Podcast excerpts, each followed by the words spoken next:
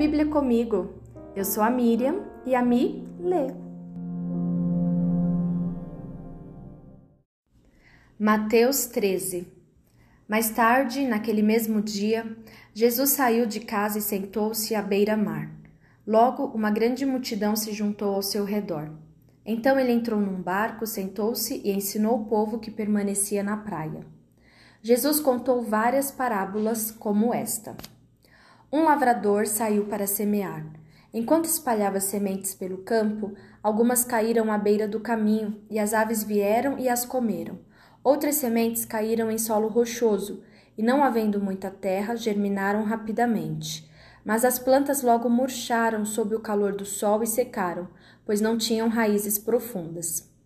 Outras sementes caíram entre espinhos, que cresceram e sufocaram os brotos. Ainda outras caíram em solo fértil e produziram uma colheita 30, 60 e até 100 vezes maior que a quantidade semeada. Quem é capaz de ouvir, ouça com atenção. Os discípulos vieram e lhe perguntaram: Por que o Senhor usa parábolas quando fala ao povo? Ele respondeu: A vocês é permitido entender os segredos do reino dos céus, mas a outros não. Pois ao que tem, mais lhe será dado e terá em grande quantia. Mas do que nada tem, até o que tem lhe será tirado. É por isso que uso parábolas. Eles olham, mas não veem, escutam, mas não ouvem nem entendem. Cumpre-se desse modo a profecia de Isaías que diz: Quando ouvirem o que digo, não entenderão.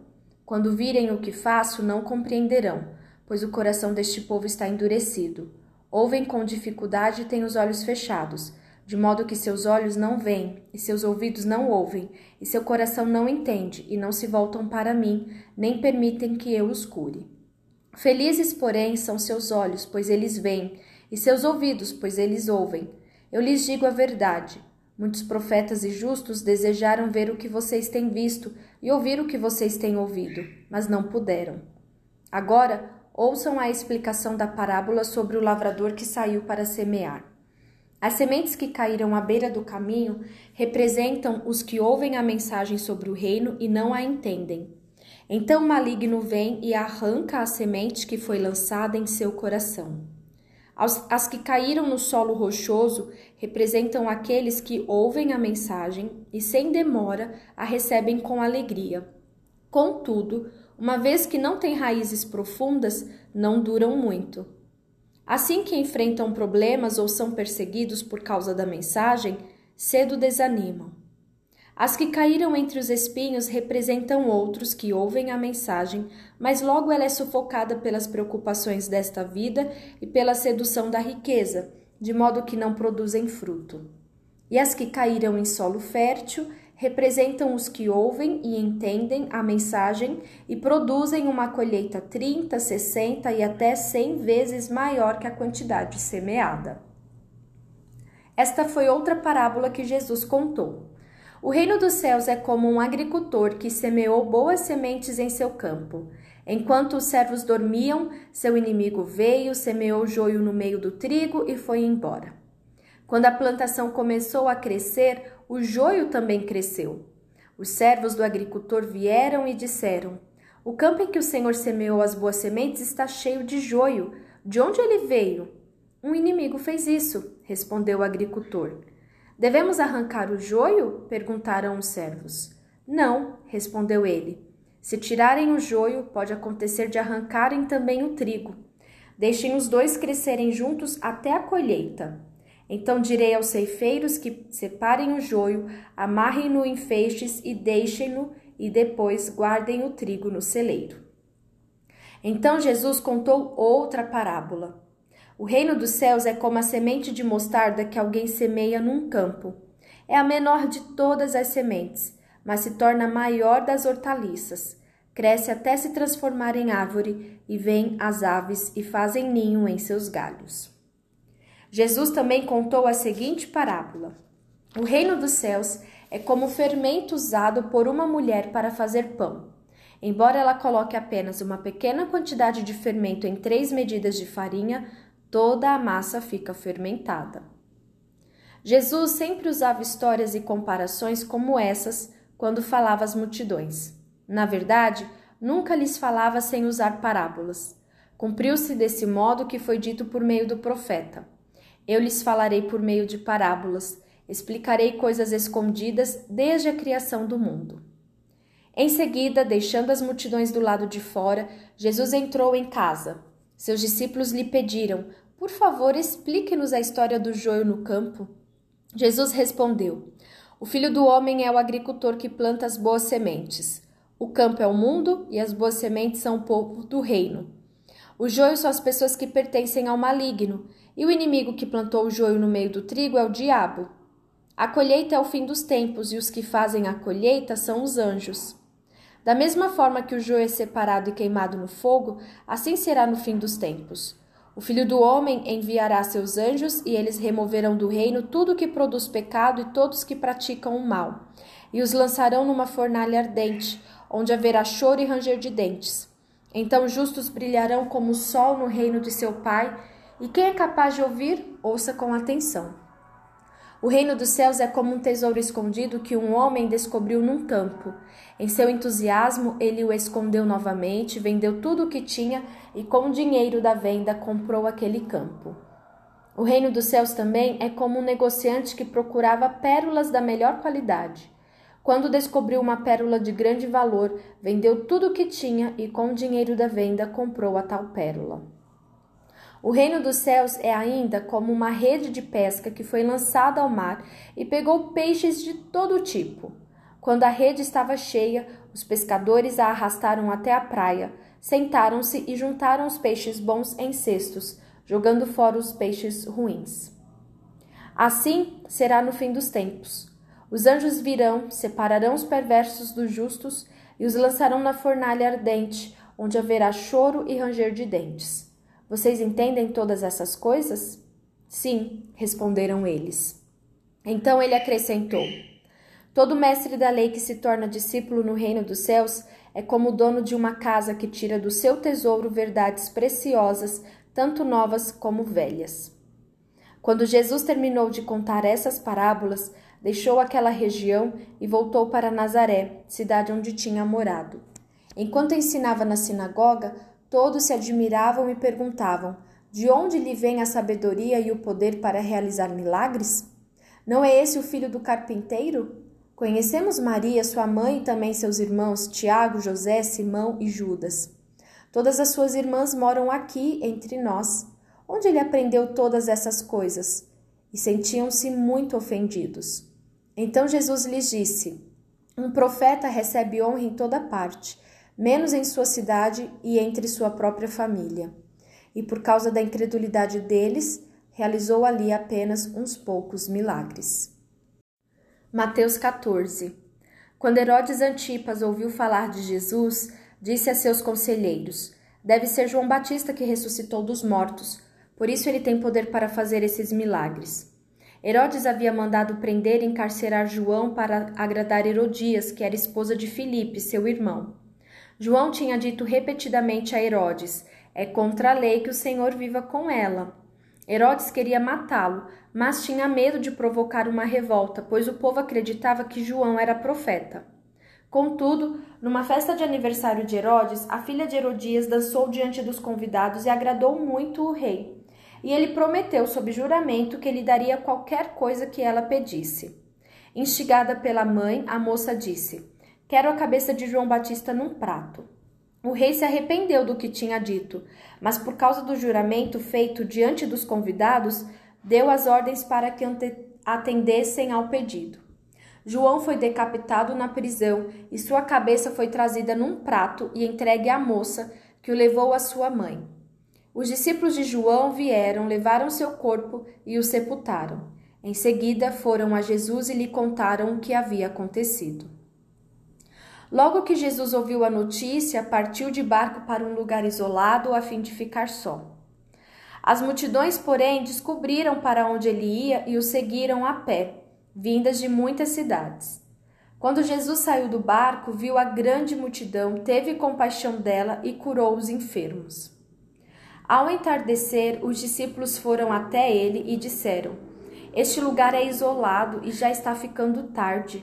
Mande as multidões embora para que possam ir aos povoados e comprar comida.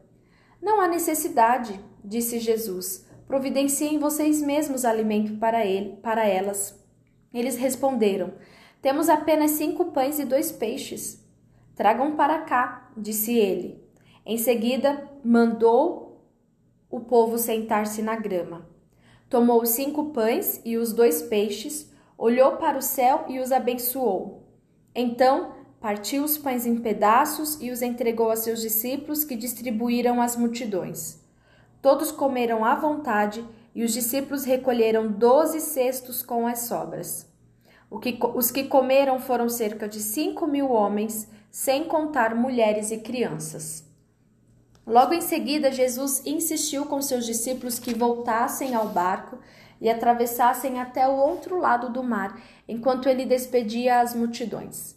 Depois de mandá-las para casa, Jesus subiu sozinho ao monte a fim de orar. Quando anoiteceu, ele ainda estava ali, sozinho.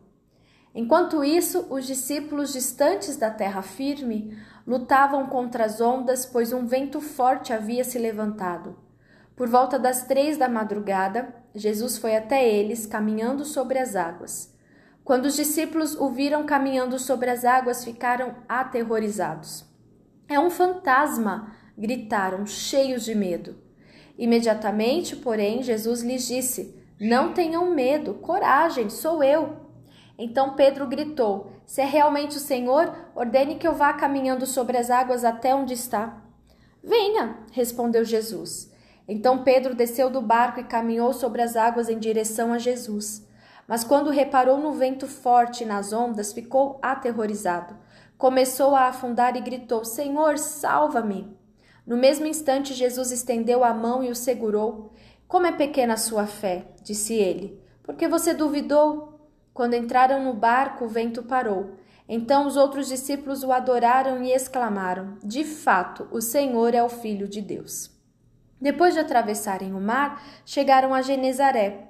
Quando o povo reconheceu Jesus, a notícia de sua chegada se espalhou rapidamente por toda a região e trouxeram os enfermos para que fossem curados.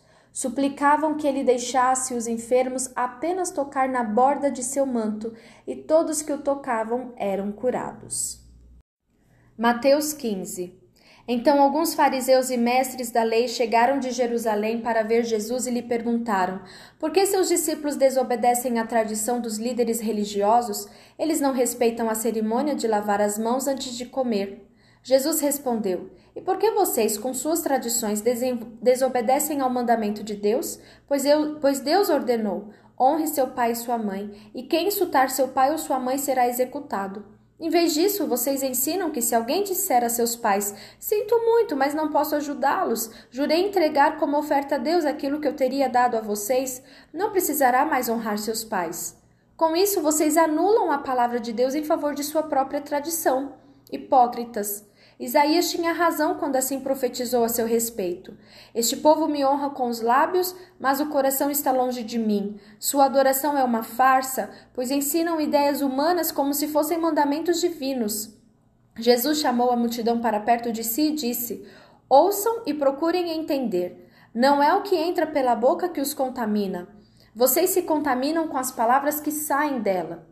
Então os discípulos vieram e perguntaram: O Senhor sabe que ofendeu os fariseus com isso que acabou de dizer? Jesus respondeu: Toda planta que meu Pai Celestial não plantou será arrancada pela raiz. Portanto, não façam caso deles. São guias cegos conduzindo cegos, e se um cego conduzir outro, ambos cairão numa vala. Então Pedro disse: Explique-nos a parábola de que as pessoas não são contaminadas pelo que comem. Ainda não entendem? perguntou Jesus. Tudo o que comem passa pelo estômago e vai para o esgoto. Mas as palavras vêm do coração e é isso que os contamina, pois do coração vêm maus pensamentos, homicídio, adultério, imoralidade sexual, roubo, mentiras e calúnias. São essas coisas que os contaminam. Comer sem lavar as mãos não os contaminará. Então Jesus deixou a Galiléia rumo ao norte para a região de Tiro e Sidom. Uma mulher cananeia que ali morava veio a ele suplicando: Senhor, filho de Davi, tenha misericórdia de mim. Minha filha está possuída por um demônio que a atormenta terrivelmente. Jesus não disse uma só palavra em resposta. Então os discípulos insistiram com ela: Mande-a embora, ela não para de gritar atrás de nós.